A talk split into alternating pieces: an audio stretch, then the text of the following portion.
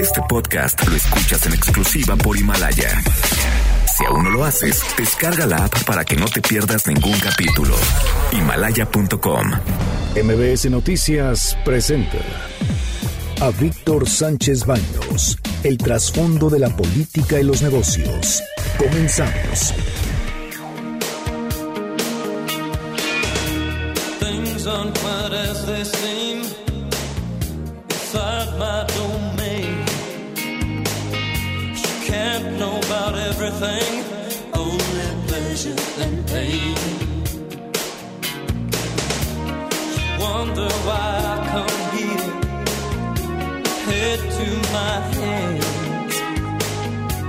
Where else can I be cured? And the king of your mansion. Hola, ¿qué tal? ¿Cómo están? Muy, muy buenas noches. Los saludo con mucho afecto. Soy Víctor Sánchez Baños desde la Ciudad de México a través de MBS, la frecuencia 102.5 de FM. Acompáñanos durante una hora para que juntos, juntos, platiquemos y analicemos los asuntos de poder y dinero que leerás y escucharás mañana. Sintonízanos en vivo, en streaming, en mbsnoticias.com. Está conmigo Armando Ríos Peter. ¿Cómo estás, Armando? Víctor, feliz como siempre estar contigo y con tu amplísimo auditorio. Muchas gracias por la invitación. Y también está Carmen Delgadillo, bienvenida. Hola, muchas gracias, buenas noches. ¿Qué, qué, qué- cómo, la- cómo sintieron estar sin nosotros ayer? eh? Llorábamos. bueno, los hombres sufrimos porque las mujeres no estuvieron con nosotros. Se fueron unos días y se cayó la bolsa. Este, Pa' muchas cosas pasaron, pasa, ¿no? ¿eh? Entonces, Sí, Hasta pues, tembló en Guadalajara. petróleo hasta incluso- tembló donde no casi no tiembla. ¿ves? Pero en fin, y pues estamos, sentimos tu, tu ausencia y la resentimos también. Gracias, Víctor, acá estamos. Gracias. Debate. Comunícate. Comenta a Víctor Sánchez Baños en MBS, Twitter, arroba B. Sánchez Baños y arroba MBS Noticias.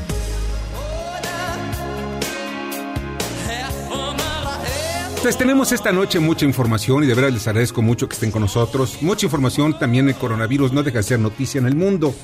Y miren ustedes, en la numeralia, van 119.240 casos y 4.291 muertos. En México se mantiene en 7 el número de infectados, dos mujeres y cinco hombres. Todos son atendidos en su domicilio, solo uno se encuentra muy grave. En China, según datos de las autoridades, empieza el declive del coronavirus en China. Esto lo confirma eh, su presidente Xi Jinping, quien visitó por primera vez la zona cero, la zona cero en, la, en Wuhan. Y pues la ciudad la recorrió, recorrió hospitales, el epicentro del brote del coronavirus que llevó al aislamiento de la urbe. Y ya estamos hablando de que fue desde mediados de enero, casi va para dos meses en que la gente estaba en cuarentena. Está en cuarentena, todavía no la levantan. Su viaje se produce en un momento en el que el número de nuevos casos es cada vez menor y supone una señal de que el liderazgo chino, o sea, el señor presidente chino, ya saben, así son estos países, pues es el que dice y, por decreto y por discurso cómo son las cosas. Y pues estamos confiados de poder cantar victoria pronto en su lucha contra la epidemia. Y después van a salir al estilo Mao, las banderas rojas ahí ondeándose, ya saben ustedes. la Bueno, revolución cultural contra el coronavirus. Ándale, sí, ¿verdad? Ojalá que sepan de cultura contra Eh, Para que saque después su libro rojo, rojo contra el coronavirus, ¿ves? China reportó solo esta vez 24 casos, nuevos casos. Y la verdad, las medidas que tomó, que tomó eh, Jinping son eh, muy al estilo de Mao. Mao no le interesaba el número de muertos, no le interesaba el número de personas que pudieran morir eh, a consecuencia de una de sus políticas. Y fíjate que cuando fue en los años 60, poco eh, precisamente en el clima de su revolución cultural, mató de hambre Mao Zedong a 50 millones de chinos. ¿Saben por qué? Porque él ordenó por decreto que debían surtirle de acero, más bien fue en los años 50, su- surtirle de acero a, Chi- a- a la Unión Soviética entonces. Y los chinos empezaron a decir, oye, pues aquí lo tenemos, lo que eran cacerolas, botes, todo lo que tuvieran de acero, hacer acero. Entonces lo hacían en sus casas, entre piedras y casos que ellos inventaban. 50 millones de personas murieron y ¿saben por qué? No porque faltara dinero en ese momento, porque Mao sí les daba poquito de dinero, no, porque ya dejaron de producir alimentos. Los, Sí, los campesinos se, se fueron a especializaron en otras cosas. en acero, que de verdad era una porquería de acero, Wow. porque ni siquiera tenían una buena calidad de acero. ¿Por qué? Pues porque se necesita otro tipo de, de químicos, en fin, de plaza. Así fue. Y 50 millones de chinos, dicen que fueron más, Wow. se murieron de hambre. O sea, imaginen ustedes, de hambre. Gracias, Mao. Gracias a tu libro rojo. Italia ha anunciado este martes que han muerto 631 personas con coronavirus frente a los 463 contabilizados el lunes, un incremento del 36%. El total de positivos desde que se afectaron, detectaron los primeros casos en el país ha aumentado a 10.149 que el presidente del gobierno español, Pedro Sánchez, prometió este martes ayudas para las familias trabajadores con hijos del sector turístico y de las pymes afectadas por el coronavirus. Vamos a tener, anunció, vaya, vamos a tener, y es un presidente socialista, vamos a tener semanas difíciles, duras, pero lo vamos a superar. Lo dice el líder. Bueno, sí, es que a final del día, frente a la incertidumbre que representa esta enfermedad, me imagino que quienes están al frente de los países no- saben luego qué decir, ¿no? Digo, España acaba de bloquear todos los viajes que tiene Italia, eh, el número, digamos, de visitantes hacia Italia y hacia España van a la baja de manera, pues, realmente dramática. Entonces, digo, decir que son semanas es, es realmente quedarse corto, ¿no? Yo creo que va a ser meses, por lo menos un año muy difícil y tal vez más, no sé. Duró un año, dos años duró la, la fiebre española, la, la- la gripe española, que mató a más de 50 millones de personas en el mundo. Se dicen, hay muchas cifras, entre 50 y 100 millones. Pero pues ya los viajes ya, ya fueron frenados, varios países están colocando banderas a sus, perdón, barreras a sus, eh, los vuelos entre Irán, Egipto, China, Japón, Corea del Sur, bueno, Italia, España entre otras naciones. El partido de fútbol entre el Valencia y el Atlanta se llevó a cabo a puerta cerrada. Un vuelo de Alitalia, un avión procedente de Roma en México, llegó a México, al aeropuerto internacional de la Ciudad de México, con dos personas con fiebre. Fueron remitidas a una sección sanitaria. El asunto es de que, pues, fue por coincidencia, más bien ni siquiera por coincidencia, sino porque la tripulación avisó, la tripulación de Alitalia avisó que venían dos personas con fiebre. No se atendió ni se preguntó al resto de los pasajeros, no se les dijo nada. No, pues los otros entraron a México, por lo que se entiende de la nota, y bueno, pues si venían dos con fiebre y convivieron con ellos, pues por lo menos ya tienes ahí un número de pasajeros potencialmente eh, activos, ¿no? Dicen que cada uno puede infectar hasta 14 personas. Bueno, pues... eh, Bueno, ya tienen ahí como menos 28. y ahí, Víctor, es lo que hemos comentado, ¿no? La- los protocolos y las medidas eh, de prevención, pues en casos como este quedan en evidencia que no, que no, que no existen, ¿no? Que no están funcionando de la manera correcta. No están funcionando algo, algo. Mira, cuando menos un cuestionario. ¿De dónde vienes? ¿Cuáles son los últimos países que has visitado desde diciembre? ¿Cuántas personas has visto enfermas? Etcétera. Y además, eso ayuda también a las personas, porque si de verdad no saben que están enfermas, pues pueden, de acuerdo al cuestionario, pueden decir, ah, caray, sí, creo que las cosas están un poquito complicadas, mejor vamos a que me chequen. Sí, tener más claro el diagnóstico e impedir que pues que aborden y que a final de cuentas se adentren en, en otros territorios, ¿no? Fíjate que China y el, y el presidente Xi está tomando esta medida de bajarle la presión al asunto del coronavirus. ¿Por qué? Porque los daños a la economía Son china brutales. brutales. Hay mercancías varadas en los puertos, no pueden mover un solo contenedor. Los vuelos están también cancelados, muchos vuelos. Entonces, ya lo que quieren es mandar la señal de que las cosas ya, ya, ya las tenemos controladísimas. Sí, porque al final del día el impacto en, en- en la economía, no solo de ellos, sino mundial, pues realmente se está resintiendo. Un ejemplo de ello, indirectamente, pero un ejemplo de ello fue el impacto de el lunes negro que acabamos de pasar, ¿no? Sí, y los que vamos a ver, eh, los que vamos a ver. El partido de fútbol entre el Valencia y el Atalanta se, que, se llevó a cabo a puerta cerrada. Y así es como vamos a ver algunas cosas, eventos deportivos. Muchos espectáculos con más de mil personas en Italia y en España han sido cancelados.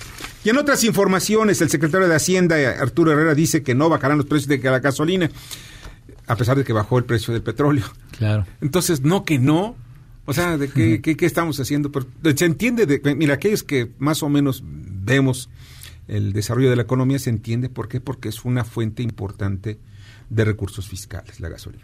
Bueno, y sobre todo ahorita que lo que define el año que sigue, o bueno, todo este año, mejor dicho, es que va a faltar dinero, va a faltar mucho dinero, ¿no? Una proyección de crecimiento que seguramente se irá a la baja. Eh, a final del día un posible recorte a los programas, pues eh, ese dinero que te da el IEPS de gasolina sigue siendo vital para las finanzas de, de este y de, pues, de los gobiernos que ha habido. ¿no? Sí, pero con un Pemex está materialmente quebrado, donde no tenemos dinero suficiente y Pemex no va a generar el dinero. Mira, cayó 30% abajo de lo que es el precio de garantía que dio la, la, el Congreso el año pasado para el presupuesto. Sí, la, la, la, proyección, digamos, de ingresos está por los suelos. Digo, el hecho de que tengas abajo de 30 dólares el barril, que dependamos obviamente en nuestros ingresos no tributarios tanto del petróleo todavía, pues sí augura un momento difícil para las finanzas públicas. Yo no veo cómo van a alcanzar los porcentajes ni de crecimiento ni de ingresos y egresos que, que tienen proyectados. Yo creo que si alguien está preocupado de los ingresos y obviamente no va a recortar sí. el costo de la gasolina es Arturo Herrera. No, pues claro que no, pues que le piden más lana y de dónde la va a sacar. Sí, más que la bronca es que le van a pedir. Sí, sí, le dice, ¿no? la lanita, la lanita y el otro dice, pues no hay más. Y pues los diputados, mientras tanto los diputados avalan en lo general elevar a nivel constitucional los beneficios sociales. O sea, todos los beneficios sociales nos cuesta de lo que representa la, la, la captación fiscal, pues casi el entre el 15 y el 20%. Bueno, y ya cuando se quedan en la Constitución, pues obviamente es un esfuerzo presupuestal que año con año hay que hacer y que hay que checar, echarle tijera muchas veces a otras cosas, ¿no? La bronca es que ahorita pareciera ser que es a medicinas, a cuestiones en el sector salud. Entonces, sí el barco puede empezar a crujir por, por esta situación internacional y obviamente por estas decisiones. Sí, y por otro lado se mantiene el paro de labores legislativas en el Senado, ya que no quedaron conformes los legisladores de oposición con el informe presentado por la Fiscalía General. No hay culpables, ni tampoco hay elementos para poder ir sobre los culpables.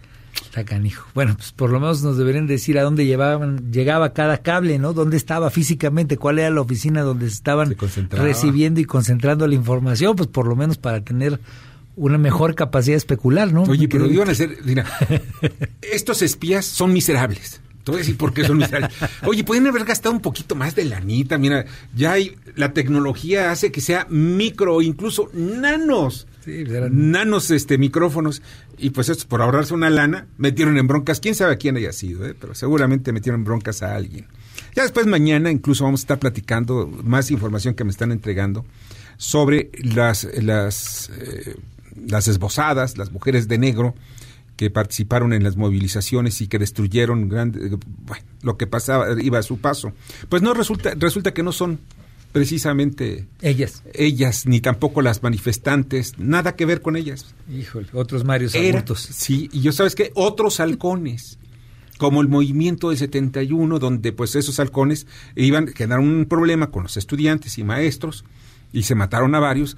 Aquí afortunadamente no hubo muertos, pero sí se vio que pues, la misma policía bancaria e industrial bajaban de camiones de ahí, las mismas mujeres, la que lanzó una bomba y que e hirió, quemó a una chica, una fotógrafa, bajaban de esos camiones. O sea, ¿qué estamos viendo? Que aquí hay una mano negra y son los mismos que quieren meterse en la Universidad Autónoma de México, al Politécnico, a la Universidad del Estado de México, en fin, este es un movimiento ya por favor que no sean tan obvios, o sea, por lo menos que le metan tacome, para que no nos, porque no insultan nuestra inteligencia. ¿no? Sí, y además de todo, pues ahora es casi imposible mantener estas cosas en secrecía, donde hay tantos videos que se viralizan y que por lo menos nos dan otra vez buenos argumentos para especular, ¿no? Sí. Bueno.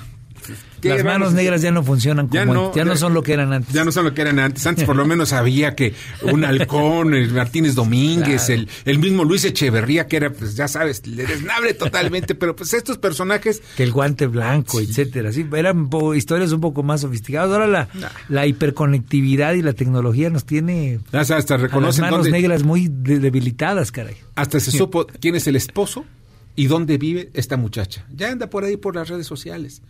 Dice, bueno, no sé si sea eso cierto, pero por lo pronto allá anda un nombre, quién sabe de quién sea. Ojalá y pues no estén ahí utilizándolo con el fin de mancharle el prestigio o el honor de alguna mujer. Pero en fin, estas son las expresiones y las historias de hoy. Estas son las voces de automovilistas en los caminos de Guanajuato. Miren, la entrada a Celaya, de San Miguel a Celaya, están bloqueando ahorita ya las carreteras. Ahorita justo venía llegando y está ocurriendo esto. Entonces, este, ahí extremen precauciones. Eh, son dos vehículos allá adelante. ¿Qué, Otro- qué angustia de verdad Marola. tienen esto- los automovilistas. Imagínense ustedes de pronto ver que bloquean la carretera donde están ustedes, les arrojan objetos a los parabrisas con el fin y les ponchan las llantas para que se conviertan en bloqueos, en que bloqueen totalmente las carreteras. Esto en un principio se hablaba que se trataba como una respuesta a la detención del marro. El marro es un delincuente o un presunto delincuente que pues, eh, pues tiene varias, varias órdenes en su contra pero algo fue, esto fue realmente terrible. Eh, quemaron vehículos, en fin. Esto se escuchó en Paseo de la Reforma.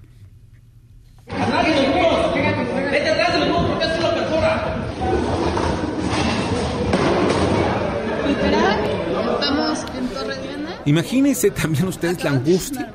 Están ustedes en Paseo de la Reforma, en un edificio, tranquilos, salen a comer o están en, en sus oficinas y de pronto empiezan a escuchar balazos. Sí, ¿por qué? Porque la delincuencia ahora sí no reconoce nada, no, no, no, no le tiene respeto a nada. Un policía bancario eh, este, encontraba precisamente en Paseo de la Reforma cuando ve que un delincuente está asaltando a un automovilista. El automovilista resultó ser un ciudadano ruso que pues quería quitarle, querían quitarle sus, sus, sus Relojes, estas cosas. Entonces soltó un balazo y en esos momentos empezó el tiroteo. Habrán sido cinco o seis balazos, eh, pero la gente pues empezó eh, pues a oír. El conductor traía, digamos, eh, traía pistola y... No, fíjate que no, no traía pistola el conductor. El conductor recibe un, un rozón en la cara, este, resulta herido. El delincuente huye o her- herido también. Y eh, al final, mm, lo único que fue el miedo, la persona herida, etcétera. Vamos viendo que, pues ya cualquier parte, ya cualquier delincuenta, delincuentillo ya se encuentra y, y pues con una pistola ya lista para disparar. Sí, bueno, y, desafortunadamente ahora otra vez con los nuevos mecanismos de comunicación que tenemos nos damos cuenta de que esto ocurre en muchos lados del país, no solo en la Ciudad de México, de una manera, con una frecuencia realmente preocupante, ¿no? Sí, y no, mira, antes cuando menos los delincuentes veían a un policía y le daban la espalda, quizá porque lo iba a extorsionar, porque ya lo conocía, pero por lo menos le da la espalda. Ahora ni eso lo respetan, caray. Esta es la voz del presidente López Obrador. Ante la crisis que se generó en los mercados financieros por lo del coronavirus, por eh, la caída en el precio del petróleo. Ahí vamos resistiendo, logramos blindarnos, no se gastó más de lo que tenemos de ingresos, no se endeudó el país. Por primera vez, no creció la deuda pública, al contrario, poquito pero bajó, creció el monto de las reservas en 10 mil millones de dólares. Para ser exactos, cuando llegamos al gobierno eran 173 mil millones de dólares. 173 mil millones de dólares. Bueno, pues la condición está muy optimista el presidente de la República. Pues qué bueno, así debe de ser. Pero este, la realidad es otra. Esta es la voz. Pero, ¿Ibas a decir algo? No, pero está delicado el tema, ¿no? Digamos, eh, lo que pasó el lunes no se, no se ve para cuándo va a terminar, ¿no? El problema, digamos, del contexto financiero se está complicando y la verdad es que las reservas no nos van a alcanzar para, para mucho, ¿no? No, no, no, mira, no hay reserva que te alcance a una crisis. Mira, la crisis del coronavirus para China ya le costó 300 mil millones de dólares. Ah, bueno. O sea, estamos hablando de una cantidad Brutal de recursos. Sí, es, es imposible que México pueda aguantar un impacto de ese tamaño. Claro, la economía china es, es hasta mil veces más grande Sí. que la mexicana, ¿no? Sí, Pero- por lo menos 10. por lo menos 10 veces sí, lo es. sí. Y además, mucho más disciplinada. Eso de que sí van, bueno, está impulsándose el sector productivo, va el gobierno, es una economía mixta muy organizada, muy severa, no se permite la corrupción, no se permite tampoco el abuso político. O sea, hay orden, está poniendo orden en la economía. Pero, cuidado, aquí hay algo que, que después de esto no sabemos hasta dónde vamos a llegar. China motivó la crisis de ayer, la crisis de petróleo, la crisis de, de- de los mercados bursátiles. Y vamos a ver momentos, esto apenas es el Sí, principio, claro. ¿eh? y, y hay una incertidumbre total, porque en realidad no, no hemos tenido una crisis derivada de una enfermedad, pues, eh, digamos, global, ¿no? Que es, es en realidad el problema, que ahorita le pega a Italia, pero igual y mañana a España y a muchos otros, ¿no? Así es. Y mira, esta es la, bueno, es la versión del técnico, Arturo Herrera. Estados Unidos, los bonos del Tesoro a 10 años tienen hoy un cupón de 50 puntos base, es decir, pagan medio punto porcentual en, la deuda a 10 años. Con una inflación que es mayor al 1%, quiere decir que la tasa de interés real que ellos pagan es negativa. Es decir, cuando ellos piden prestado, les tienen que pagar. Hoy no les cuesta. Eso es muy distinto de la situación que tenemos nosotros, donde nosotros los CETES estaban cotizados 6.75, algo así. Hoy, con inflaciones de 3 puntos y tantos, a nosotros sí nos cuesta y entonces tenemos que ser muchísimo más cuidadosos. Pues sí, tenemos que ser mucho más cuidadosos. Bueno, es una voz. Es el técnico. Él sabe de economía. Sí, y le, y le entiende bien, ¿no? Sí, lo que sé de cada quien. Y los políticos entienden de cómo gastar el presupuesto. Pues sí. Eso, nada más. ¿Por qué? Porque necesitan dinero para mantener el poder. Bueno, y en este caso el jefe del técnico es un político. Pues sí, es el- es- digo, ahí es donde empiezan ya a desacomodarse Y cuando las cosas. escuchas al técnico, te va bien. es, es como aquel enfermo. De pronto, doctor, doctor, llegas y le dices cuál es la enfermedad. Pero si él no le haces caso, le dices, oye, deje de tomar, deje de desvelarse, deje de tomar café, deje de fumar, deje de... de- no te estoy diciendo a ti nada, ¿eh? porque aquí luego, luego, luego levantó el señor Moctezuma, levantó la mano, ¿no? No, lo que pasa es que pues le dice, tienes que hacerlo. ¿Por qué? Porque el médico es el que sabe. Pues sí, Y el que sufre claro, es es el paciente. es correcto. es. Es. correcto. Vamos al resumen, las 10 antes de las 10 con Carmen Delgadillo. Cuarto fallecido. En el Hospital Regional de Pemex de Villahermosa, Tabasco, fue Marina Sánchez, de 49 años de edad, quien pese a que llevó su propia heparina sódica, el personal le suministró medicina contaminada. Sarampión. Van 10 contagios, 6 en el sistema penitenciario de la alcaldía Gustavo Amadero y 4 en menores de edad. Medicamentos oncológicos sin garantía. El subsecretario de Salud, Hugo López Gatel, aseguró que se importaron metrorexato, vinicristina, fosfamida y ciclofosfamida de Argentina, España, Francia, India y Estados Unidos. Fueron 5% más baratas y tienen aval de Cofepris. El Brexit. De cara a su salida de la Unión Europea, Reino Unido acordó con México proyectos conjuntos en economía verde y finanzas. Amparo. Un tribunal federal negó amparar al exdirector de la Agencia de Investigación Criminal, Tomás Cerón. Deberá comparecer ante la FGR por el caso de la compraventa de software Pegasus. Reinserción. Volverán a tener empleo los ex trabajadores del Sindicato Mexicano de Electricistas, anunció Martínez Parza luego de reunirse con el subsecretario de la CEGOP, Ricardo Peralta. Estancias. El INAI ordenó a la Secretaría de Bienestar revelar supuestas irregularidades en el programa de estancias infantiles que llevó al retiro de apoyos económicos. Conmemorativas. La Casa de Moneda producirá dos medallas para celebrar a las mujeres, de José Ortiz y Leona Vicario. Iván Duque. El presidente de Colombia visitó nuestro país. Tras su reunión con el presidente López Obrador, dijo que fortalecerán la cooperación con la Unidad de Inteligencia Financiera para combatir a los cárteles. Marro. Al menos 11 narcobloqueos y balaceras hubo hoy en Celaya, Guanajuato. Autoridades descartaron la detención de José Antonio Yepes, líder del cártel de Santa Rosa de Lima. Muchas gracias, Carmen, te agradezco muchísimo. Bueno, por fin le van a hacer justicia a Leona Vicario. El estado de Quintana Roo, fíjate qué machistas, fíjate. El estado de Quintana Roo no debe llamarse estado de Quintana Roo porque la heroína Es realmente es ella, Leona Vicario, su esposa, pero le pusieron Quintana Roo por el esposo. en fin, pasa comentario de Luis Miguel Martínez Ansúrez, candidato de, a director del INAP.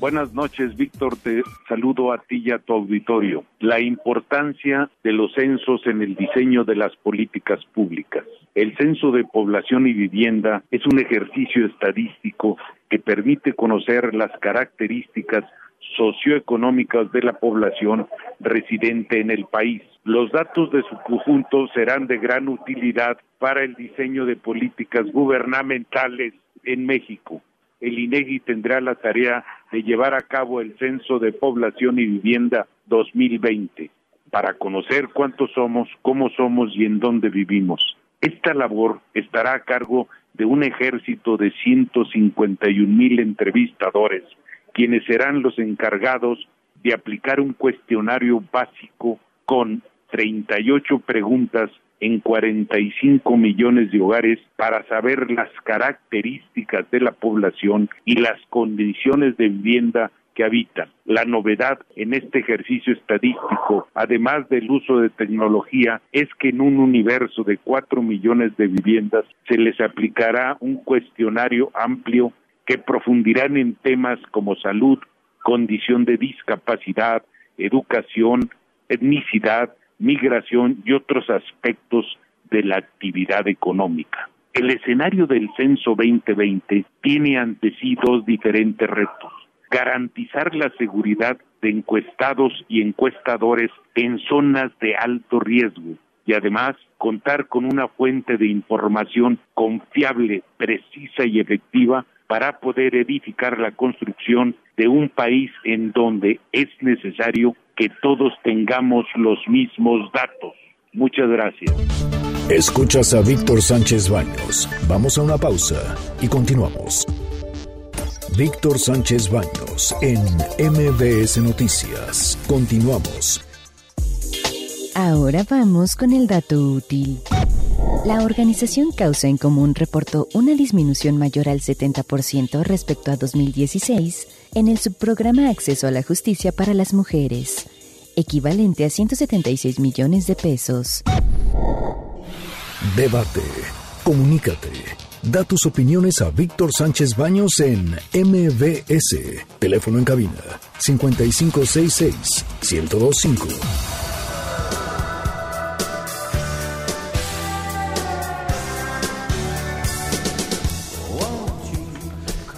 Pues muchas gracias que continúen con nosotros en MBS. Y en el Estado de México cayó una avioneta ya por el mediodía. Hubo dos heridos, una cuestión muy rara. El municipio anda todo raro, en fin.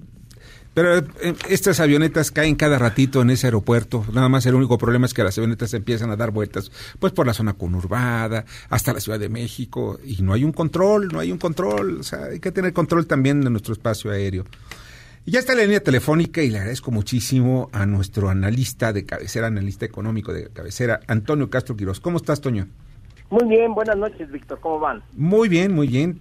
A ver, ¿cómo vamos? Esa es la, que, la pregunta. ¿Cómo vamos? Híjole. No, no, no hay problema, tenemos a la Virgencita de Guadalupe de nuestro lado, ¿eh? ¿Ah, sí? Pero yo creo que ya se está cansando, mano, de tanto, de tanto de estar ayudándonos, ¿no? Híjole, sí, pobrecita, pero pues es que también le dejamos un, un, un, un país completo con esta bola de, bueno. de que no hace nada. Oye, pero dinos ahora los números, porque los números son los que los que valen. ¿Cómo van? Sí. Pues eh, bueno, primero que nada, la economía, bueno, sí sabes, está en recesión, aunque lo niegan, y, y gente que supuestamente sabe de economía, ahora quieren eh, decir que no estamos en recesión, que para que haya una recesión tiene que ser eh, eh, diseminada, volátil, y no sé qué, no inventen. Si, si la economía cae dos trimestres, está en recesión. Llevamos tres trimestres cayendo. Y bueno, eh, obviamente con esto del con- coronavirus empezaron a, a haber presiones, sobre todo eh, en cuanto al crecimiento económico, que se combinaron principalmente por la caída de los precios del petróleo. Si viste lo que hicieron los árabes o el príncipe árabe que, que hizo que invadió el mundo de petróleo y la- el barril de la mezcla mexicana cayó a 24 dólares. Bueno, porque también Y trae es- un problema político este hombre interno brutal. O sea, tiene y la sucesión, ¿no? La Sí. sucesión. La Está loco, perdón. Pues, no sé si Pero puede hacer lo que se le pegue la gana, porque así es. Pero no es el dueño Ya del país. Hace rato, creo que, si- no sé si él se despachó a sus hermanos, a sus primos, a sus hijos, pero es un es un ejemplar muy curioso de ser humano. bueno, está bien, ya lo entendimos. Ahora bien, el petróleo. El petróleo está pegando duro, está pegando el precio. ¿Qué es lo que nos espera? Bueno, obviamente esto creó volatilidad en todos los mercados cambiarios del mundo y en México, de tal manera que, y ahí sí hay algo que hicieron desde el 2017 cuando empezaron, en lugar de inyectar, o sea, cuando tú tienes una gran demanda de dólares, pues lo único que haces es proveerlos para que el- satisfacer esa demanda o subir la tasa de interés para traer capitales. Pero a alguien se le ocurrió en 2017 que, espérate, ¿cuál es el problema de esa demanda? Satisfazla. ¿Quiénes te van a pedir dólares? Generalmente las empresas o los empresarios que, que tienen vencimientos de, de deuda, por ejemplo, y quieren tener los dólares listos para pagar, para, para cumplir con esas obligaciones. Y entonces lo que hizo el Banco de México fue subastar dólares a un, a, digamos, a, una, a un tipo de cambio con el que podía empezar del día. tú, tú necesitas un vencimiento para un año, seis meses o lo que sea, entonces ponen a disposición de las empresas o de los empresarios, eh, eh, empezaron con 20 mil millones, bueno, empezaron con menos, con 5 mil millones de dólares. Entonces, lo que hizo la Comisión de Cambios en- ahora, eh, la, la semana pasada, fue elevar el monto de 20 mil a 30 mil millones de dólares para aquellos que quieran hacer contratos de, de suministro de esos dólares, lo que le llaman ellos las coberturas cambiarias. Y eso apacigua a los mercados. ¿Por qué? Porque los empresarios que tienen un vencimiento ya tienen comprados sus dólares a un tipo de cambio fijo. Entonces ya no tienen ninguna, ninguna incertidumbre. Y eso apacigua a los mercados. Entonces lo que hicieron la semana pasada fue elevar ese monto de 20 a 30 mil millones de dólares. Y eso apaciguó los mercados. De hecho, a- ay- hoy en la mañana yo estaba viendo que el tipo de cambio ya había bajado a 20.80. No sé cómo, cómo cerró hoy en la, no- No, pero el noche. domingo había llegado a 23.15. Sí, había llegado a 23 y se apaciguó hasta 20. Bueno, ahí Digo- metió la mano el Banco de México. Yo supe que le habían metido algo así como 500 millones de dólares para calmar el mercado. El mismo no domingo. necesita, ¿eh? Es, eh, el hecho de que Banco de México meta dinero es quemarlo, porque se va a ir. Claro. Entonces, con las puras este, coberturas cambiarias, ni mete nada y simplemente apacigua el mercado. Pero a partir de ayer que- fueron cuando, cuando abren las, las coberturas cambiarias, no el domingo. Sí, pero aquí hay algo muy importante. Con el diferencial de tasas de interés, México sigue siendo el primer lugar del mundo en Sí. dar mayores tasas de interés que el resto que el resto. Por ejemplo, hay un diferencial entre la tasa de interés de Bancico y la tasa de la Fed de seis puntos. Oye, caramba, cualquier inversionista gringo dice, oye, me están dando ya seis puntos de tasa de interés, me voy a México un ratito mientras se apaciguan, eh, porque allá no, ¿sabes cuánto le dan allá en Estados Unidos de, de- de tasa de interés? Un y medio. Sí, Pues aquí cerca de siete, mucho más, son seis puntos de diferencia, entonces todo el mundo trae sus dólares para México. Claro. Armando Respiter. Sí, ¿qué, qué tal, Toño? Qué gusto saludarte. una, una, una pregunta. La, este brinco que, como bien lo describes, digamos, se da en la coyuntura, las caídas de las bolsas, en fin, eh, ¿no podría, eh, digamos, verse como algo mucho más estructural? Porque parece ser que el, este incremento en la oferta de petróleo que está haciendo Arabia Saudita, pues no es solamente una amenaza, parece ser que va por lo menos para algunos mesecillos, eh, digamos, digamos no es solamente un asunto de corto plazo. ¿No nos podría mantener el impacto en el tipo de cambio de una manera mucho más permanente o crees que se vaya a ajustar de manera pronta? No, porque finalmente ese, ese incremento que hizo Saudi Arabia eh, eh, justo llega en el momento en que cae la demanda, porque la economía del mundo no está creciendo bien, es más, está cayendo en, muchos, en muchas economías. No, pues lo de China que está parada, ¿no? La demanda por petróleo ha bajado. Entonces, si tú invades el, el mercado o llenas al mercado de petróleo, pues lo único que haces es pegarle a los precios. Es- Por eso te decía que el precio de la mezcla mexicana llegó hasta 26 dólares el barril o 25 dólares el barril. O sea, una baja brutal, casi 20 dólares por abajo de lo que se había pronosticado, bueno, en el presupuesto. Se había puesto en el presupuesto que eran cerca de 47, 50 dólares por barril. Entonces, eso creó incertidumbre, obviamente, en los mercados cambiarios en México y en todo el mundo. Sí, pues, pues te Pero pegan los ingresos pero de no es manera... estructural. Ok, no, Es no lo ves como algo estructural. temporal, porque es- se debe al- a este desplante de los árabes. Claro, que no lo ves sostenido. Ah, no, no, no, eh, eso no obedece ni a la oferta ni, de- ni a la demanda por petróleo. Claro, Obedece a un acto voluntario de un personaje. caprichoso. Pues sí. Oye, Toño, pues de verdad te agradezco muchísimo que hayas estado con nosotros esta noche y pues Pues para servirles. no, Me fascina. Sí, Saludos. Toño. Saludos. Pásala muy bien. Antonio Castro chao. Quir- Quirós, muchas gracias. Vamos a un breve corte y regresamos. Escuchas a Víctor Sánchez Baños. Vamos a una pausa y continuamos. Víctor Sánchez Baños en MBS Noticias. Continuamos. Ya regresamos con el dato inútil. El subprograma Acceso a la Justicia para las Mujeres se creó para fortalecer los centros de justicia para las mujeres que atienden a las víctimas de violencia de género a través de atención psicológica, jurídica y médica.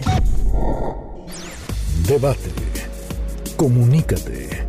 Comenta a Víctor Sánchez Baños en MBS. Twitter, arroba B. Sánchez Baños y arroba MBS Noticias.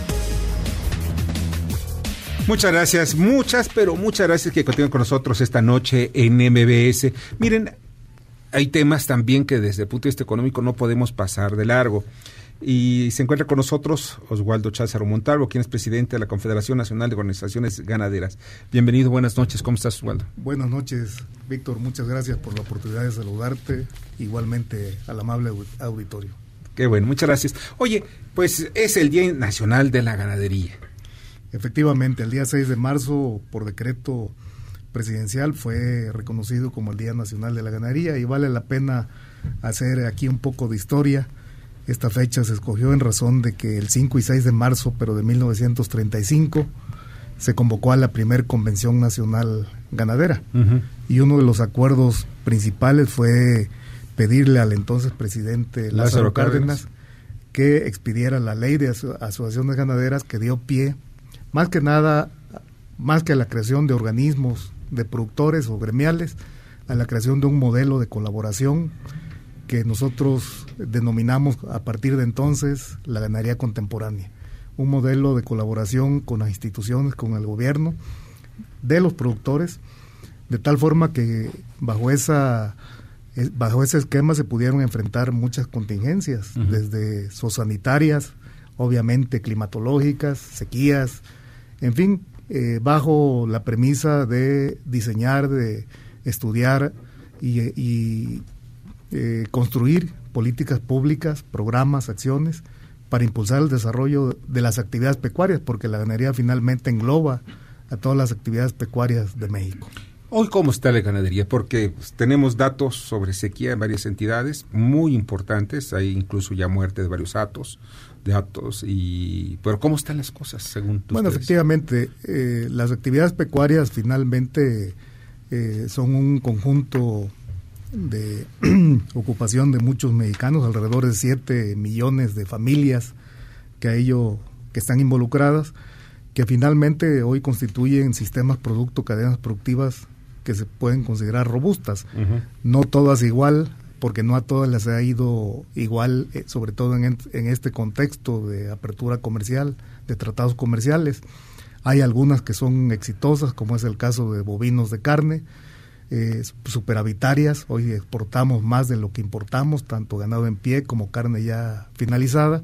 Y hay otras que tienen todavía un proceso de desarrollo por delante, sobre todo la consolidación de los eslabones para llegar a ser autosuficientes. Pero creemos nosotros que es, es, un sector eh, sólido, ha tenido crecimiento incluso por encima del crecimiento eh, del país en términos económicos. Sin embargo, creemos nosotros que hoy por hoy hay que enfrentar los retos que van desde las coyunturas, contingencias. El caso de la sequía, venimos de un 2019 con una sequía muy severa en algunas regiones del país. Transitamos por un periodo de lluvias malo y estamos llegando ya próximamente a un, otra vez al periodo de estiaje ya en el 2020, en donde sí estamos preocupados porque está pronosticado poca lluvia. Ahí el esfuerzo que por parte de los productores estamos tratando de hacer, pues es eh, eh, aplicar el sistema de prevención. Mm. Eh, todo lo que hemos durante muchos años asimilado a partir de la investigación y la transferencia de tecnología, ponerlo hoy en práctica para que haya producción de forraje que se pueda almacenar, almacenamiento de agua, desde luego que para esto nosotros consideramos que hubiera sido deseable tener en el presupuesto 2020 pues más recursos para darle seguimiento a programas. Otro tema que es el de la administración de riesgos, los seguros. Lamentablemente en este año vemos que no está blindado este tema en lo que es el... ¿Quién lo blinda? ¿Lo blindan los mismos ganaderos o lo blinda ha, el ha habido, hay esquemas en donde por una parte eh, y una parte importante de las primas del seguro agropecuario y particularmente el ganadero lo aportan los mismos productores de sus fondos o directamente de su bolsillo y la otra parte venía funcionando a, partir de subsidio a, las primas que lamentablemente pues en esta ocasión por cuestiones de disponibilidad de recursos públicos entendemos pues no, no está todavía previsto. Pero en fin nosotros estamos en, la, en el camino de seguir procurando con las instituciones, con el gobierno, como es la premisa de nuestra organización de siempre, este, procurar eh, los medios para tomar, para que haya atención a los, a los problemas fundamentales, las coyunturas, las, el problema de las, las contingencias climatológicas y obviamente también velando por el desarrollo del sector en términos económicos, que haya horizonte de viabilidad eh, económica. Aunque está complicado. Armando Respil. Osvaldo, qué gusto saludarte, somos amigos de hace un buen rato. Así es, Armando, un Eh, gusto. ahorita que dices lo de los recortes de presupuesto, no me puedo quedar con la pregunta que dieron aquí es, ¿ha habido recortes en la parte de campañas o sanitarias? Y lo pregunto por esto, como mucho de la calidad de la carne que comemos aquí o la calidad que tenemos para exportar depende de las... ¿Ahí no le metieron tijera o...? No, afortunadamente, Ah, y es muy buena pregunta, Armando, afortunadamente fue de los aspectos que se cuidaron en el presupuesto. Ahí nosotros reconocemos el esfuerzo, creo que es fundamental, es una de las eh, de, de los activos, una de las fortalezas que tiene hoy la ganadería mexicana, fundamentalmente sana, sin aftosa, sin vaca loca, en control de la brucelosis, eh, en control de la mayoría de enfermedades de los animales, al grado de que somos competitivos, tenemos prácticamente la posibilidad de acceso a muchos mercados, aunque el 80% pues, de nuestro mercado es Estados Unidos. Pero en fin, es una de las fortalezas que nosotros reconocemos, está cuidado. Eh, Pero creemos nosotros que igual se deben de seguir eh, a lo mejor en futuros ejercicios fiscales, eh, retomando algunos temas que son prioritarios. Ya mencionaba yo el caso del seguro y algunos otros programas de fomento, el mejoramiento genético, entre muchos otros. Osvaldo, pues te agradezco mucho que hayas estado con nosotros. No, al contrario, eh, el agradecido soy yo por tener esta oportunidad de saludarlos a ustedes, a su auditorio y sobre que- todo de compartir eh, estos comentarios. Muchas gracias y que crezca el sector porque es un sector clave. Importante, mucha gente está metida, ¿no? Siete millones, decías. Mucha gente y sobre todo lo que genera alimentos, proteína de origen animal, que pese a todo es una proteína indispensable para el desarrollo del, del Claro, ser humano claro, y la claro. salud. La maciza. Sí, la maciza. Así es. La carne, mira un buen filete. oh, mira, nada más me acuerdo y hasta me, eh, me Todo- con medida- todo con medida, todo ah, claro, si no quieres tener problemas, es todo con medida. Así Osvaldo Cházaro, muchas gracias. Gracias a ustedes. Osvaldo Cházaro Montalvo, presidente de la Confederación Nacional de Organizaciones Ganaderas. Y vamos, eh, miren, rápidamente les comento, se confirma el primer caso de coronavirus en Puebla, suman ocho ya en México. La Secretaría de Salud de Puebla confirmó el octavo caso y se encuentra en aislamiento en una unidad eh, hospitalaria. Él era trabajador, es trabajador más bien de la Volkswagen en México. Informó que el proveedor es un proveedor externo, perdón, no es un trabajador, es un proveedor externo de capacitación y está, eh, puede ser considerado como sospechoso portador del COVID. Y por una parte está diciendo la Secretaría de Salud que sí está confirmado.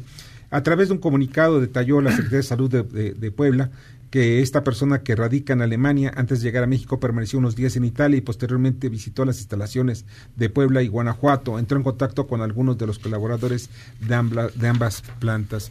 Entonces hay que seguirle la pista para que no, pues para que no crezca más este asunto. Pues sí, hay que ver. Sí, hay que ver. Vamos a las columnas político-financieras que leerán ustedes el día de mañana en los periódicos diarios de la Ciudad de México. Arturo Dam.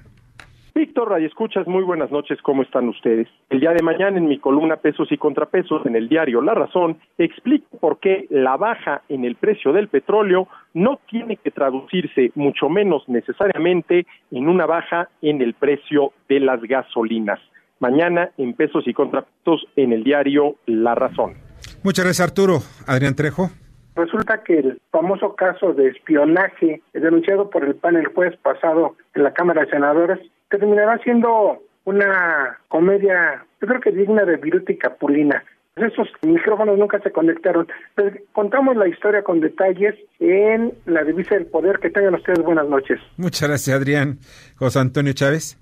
Mañana en la columna aquí en el Congreso que se publica en el diario Ovaciones, llevamos como tema la posible conclusión de esos famosos micrófonos de espionaje que se registraron aquí en la bancada del PAN. Mauricio Curi denunció y se hizo un arbolote. Mañana esperemos que ya el líder de los senadores, Ricardo Monreal, pueda dar algún adelanto, como lo hizo hoy en su Twitter, que simple y sencillamente no fueron implantados en esas oficinas. Pues mañana veremos si ya la Fiscalía determina qué ocurrió. Gracias, Víctor. Buenas noches. Buenas noches, José Antonio. Lila Arellano. Víctor, buenas noches. Bueno, pues en Estado de los Estados de tu servidora Lidia Arellano vas a encontrar frases célebres e inventos que han hecho muy famosas a más de 10 mujeres. Ya verás que interesante porque algo hay que hacer frente a la tormenta perfecta económica que nos espera. Por lo menos buscar una salida, ¿no crees? Gracias, hasta mañana. Muchas gracias, Lilia. Paco Rodríguez. Te comento que la columna que se publicará mañana lleva como título Nos equivocamos al elegir a López Obrador. Hoy no tenemos un estadista, no tenemos un presidente, no es un jefe de Estado. Estábamos muy decepcionados por, obviamente, las enormes corruptelas del Peñato. Y también por la estúpida guerra, y digo estúpida porque fue hecha sin inteligencia, la estúpida guerra que Calderón le declaró al narcotráfico. Pues queríamos un cambio y pensamos que el cambio estaba en López Obrador. Lamentablemente hay que decirlo, nos equivocamos. Eso te platico más mañana en www.indicepolitico.com. Mientras tanto, Víctor, como siempre, buenas gracias y muchas, muchas noches. Muchas noches también para ti, Paco. Julio Brito. Cada uno de los últimos tres sexenios han enfrentado una crisis. Cuando el presidente Felipe Calderón se topó con el quiebre corporativo de los Estados Unidos, la resolvió con un dramático recorte al gasto público. En 2016 le correspondió a Enrique Peña Nieto con una fenomenal caída de los precios del petróleo. La estrategia fue un incremento en los precios de gasolina. Ahora le corresponde a Andrés Manuel López Obrador y la moneda está en el aire. Estos y otros temas en nuestra columna Riesgos y Rendimientos que publicamos todos los días en el periódico la Crónica de hoy. muchas gracias, Julio. Pásala muy bien. Ubaldo Díaz. Mañana en los bazucazos que publica el diario La Razón, hablamos de esta crisis financiera mundial en donde el diputado del Partido Verde, Arturo Escobar, lanza un llamado para que el presidente de la República envíe mensajes de alivio, mensajes de esperanza y evitar la confrontación. Es necesario una actitud de esto para que los mercados internacionales reaccionen positivamente. Víctor, un abrazo. Otro para ti, Ubaldo. Leo Augusto. Mañana en mi columna El submarino político hablo de las balas que ya llegaron a reforma. Mientras el gobierno de la Ciudad de México sigue ignorando la realidad y culpando a las administraciones anteriores, que son los mismos desde hace 23 años, la inseguridad sigue sentando sus reales en las calles. Ayer las balas llegaron a las inmediaciones de la glorieta de la Diana Cazadora en el Paseo de la Reforma. De esto y más mañana en su periódico El Gráfico en la columna El Submarino Político. Muchas gracias y muy buenas noches. Buenas noches, Leo. Pásala muy bien. Darío Celis.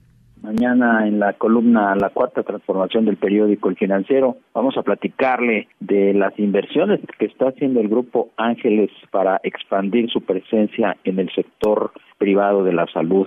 Está concretando la compra de un edificio en donde habrá de levantar pues un nuevo nosocomio, será el Hospital Ángeles Universidad y en el que se invertirán alrededor de 1.400 millones de pesos.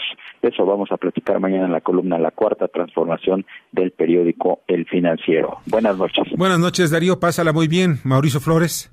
Mañana les voy a platicar cómo finalmente el gobierno de Andrés Manuel López Obrador está teniendo con la construcción del tren Maya una nueva, muy importante oportunidad para cimentar la confianza que tanto requiere el sector privado para invertir en nuestro país. Esa falta de confianza que ha anclado y que está llevando a una recesión económica a nuestro país en medio de una tormenta perfecta que se gesta en todo el mundo. Ya saben los detalles ahí, gente detrás del dinero, periódico La Razón, Mauricio Flores. Muchas gracias, Mauricio. Pásala muy bien. Y mañana publico en Estado por Estado, en el Heraldo de México, el COVID-19 golpeará 10 destinos turísticos y esto por los cruceros. No van a poder llegar los cruceros y dio la orden, eh, se dio una orden en Estados Unidos a partir, a partir del Departamento de Estado de que pues ya los destinos, los cruceros sean frenados y que la recomendación es que no viajen en crucero y esto le pega precisamente a varias ciudades, entre otras a Ensenada, Los Cabos, Cozumel, Macahual, eh, Huatulco, Acapulco, Mazatlán, Puerto Vallarta y Progreso. Ni modo, así están las cosas. Y sí nos está pegando el coronavirus. Hablo de Chiapas, Chihuahua, Guerrero, Campeche, Jalisco y Coahuila. Vamos al análisis económico y financiero de Jorge Gordillo. Adelante, Jorge. Gracias, Víctor. Buenas noches. Aquí mis comentarios del día de hoy. El lunes negro vivido ayer en los mercados de todo el mundo por la expansión del coronavirus y la sacudida del petróleo ha dejado un escenario bursátil devastado. Los inversionistas han tratado de recomponerse y en la mayoría de los activos financieros lograron registrar un rebote, con excepción de las bolsas en Europa, las cuales volvieron a teñirse de rojo. Las expectativas de que las instituciones y los gobiernos puedan decidir eh, medidas fiscales y monetarias coordinadas animan un poco a los mercados. El miedo proseguirá y los episodios de volatilidad se mantendrán porque el contagio está lejos de, de lograrse contenerse. Trump declaró en una rueda de prensa que su gobierno va a discutir con los legisladores del Congreso un posible recorte impositivo para las nóminas salariales para hacer frente a los efectos económicos de la epidemia en Estados Unidos. En ese sentido, los legisladores de Washington se están moviendo para elaborar un plan que podría incluir recortes de impuestos y mayores beneficios de desempleo. Asimismo, el avance en el coronavirus en Europa ya es excepcional, con Italia superando los 10.000 casos de contagio. El peso mexicano se depreció por sexta sesión consecutiva, operando con movimientos muy erráticos, mientras que la bolsa avanzó en línea con sus pares estadounidenses. La mejora ha llegado a la cotización del petróleo tras sufrir ayer la mayor caída desde 1991. El West Texas finalizó alrededor de 34.50 dólares por barril, en medio de noticias de que Rusia no descarta medidas conjuntas con la OPEP para estabilizar el mercado, destacando que la próxima reunión del denominado Grupo OPEP está programado para mayo-junio. Los inversionistas siguen muy nerviosos. La única noticia positiva que han recibido probablemente son los recortes de tasas o rebajas de impuestos. Sin embargo, necesitan noticias en términos de control real de coronavirus, algo que todavía luce lejos de suceder. Te seguiremos atentos a lo que suceda más adelante. Muchas gracias, Víctor. Buenas noches. Escuchas a Víctor Sánchez Baños. Vamos a una pausa y continuamos. Víctor Sánchez Baños en MBS Noticias. Continuamos. Inteligencia financiera, el espacio de las pymes. Las respuestas para impulsar el crecimiento de los emprendedores con Giovanna Alcázar y Elizabeth Moncada de Financiera Crece. Muchas, muchas, muchas gracias que continúan con nosotros en MBS.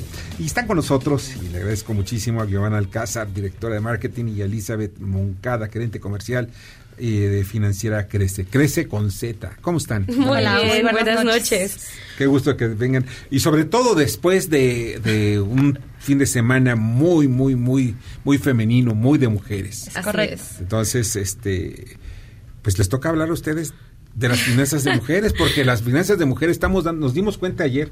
No, el impacto que él tiene, ¿no? Sí. Las estabas dando las cifras hace rato, ¿cuánto? 30 mil 30 mil millones de pesos fue el impacto económico que generó el paro un día sin nosotras. Y justo esto nos da pie para hablar del impacto que tenemos las mujeres en, en la escena económica. Las mujeres representamos el 37% del Producto Interno Bruto en el país. Y además de esto, según cifras del INEGI, de los 4 millones y algo de MIPIMES que existen registradas en México, el 19% son mujeres. De este 19%, aunque parezca poco, hay un dato súper importante. El 70% de los ingresos de, de lo que destinan las mujeres, de su presupuesto, de lo que ganan, ellas lo invierten en su comunidad, en sus hijos, en la familia. Esto nos habla de que ellas son quienes se están moviendo. ¿Por qué hago referencia a este 70%? Porque en comparación con los hombres, los hombres únicamente destinan el 30% de, esta, de, esta, de este dinero que, que, emplean, ¿no? Claro. En el tema de Ah, por, o sea, el 70% de lo que ellas ganan sí, se, lo dan a, su familia, a su, a su comunidad, solamente el 30%. Bueno, algo, algo, no está funcionando bien, ¿no? Sí, exacto. Son cifras del no INEGI. Alguien que no esté muy en favor de los hombres te diría, y es en chela. Es en chela. en chela. en chelas y algo de fútbol por ahí. Pero es justo es en eso en lo que, en lo que se destina.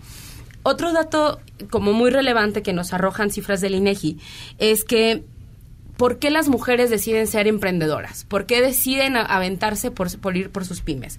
Y es un dato súper importante porque de el 74% son mujeres con un nivel de estudios, nivel licenciatura, universitarios, y de, de, esto lo que generamos es que en su gran mayoría son mujeres que lo que buscan es innovar estamos hablando de mujeres que están proponiendo cosas en un porcentaje emprendedoras, emprendedoras innovadoras, que no se van como a la repetición de, ah, vi que tal modelo le funcionó a alguien, entonces yo lo voy a replicar, sino que siempre van por modelos diferentes, por proponer cosas diversas en el país.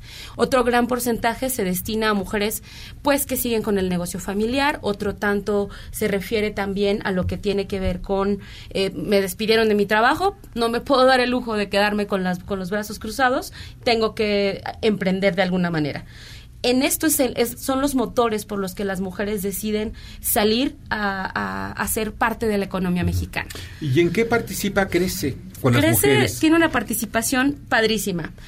En Crece tenemos aproximadamente un 12% de las, de las pymes que nosotros apoyamos son dirigidas por mujeres. 279 de las pymes que tenemos son de mujeres, que lo que más impacta es que no tiene que ver únicamente con ciertos sectores, sino que se, se distribuyen por todos los sectores que cubre los créditos que tenemos en Crece. Bueno, hay una llamada telefónica de Esther Valencia, dice que requisitos son necesarios para acceder a un crédito para iniciar una microempresa familiar en Veracruz y a dónde me puedo comunicar. Claro. A la página de internet. Por favor, crece.com.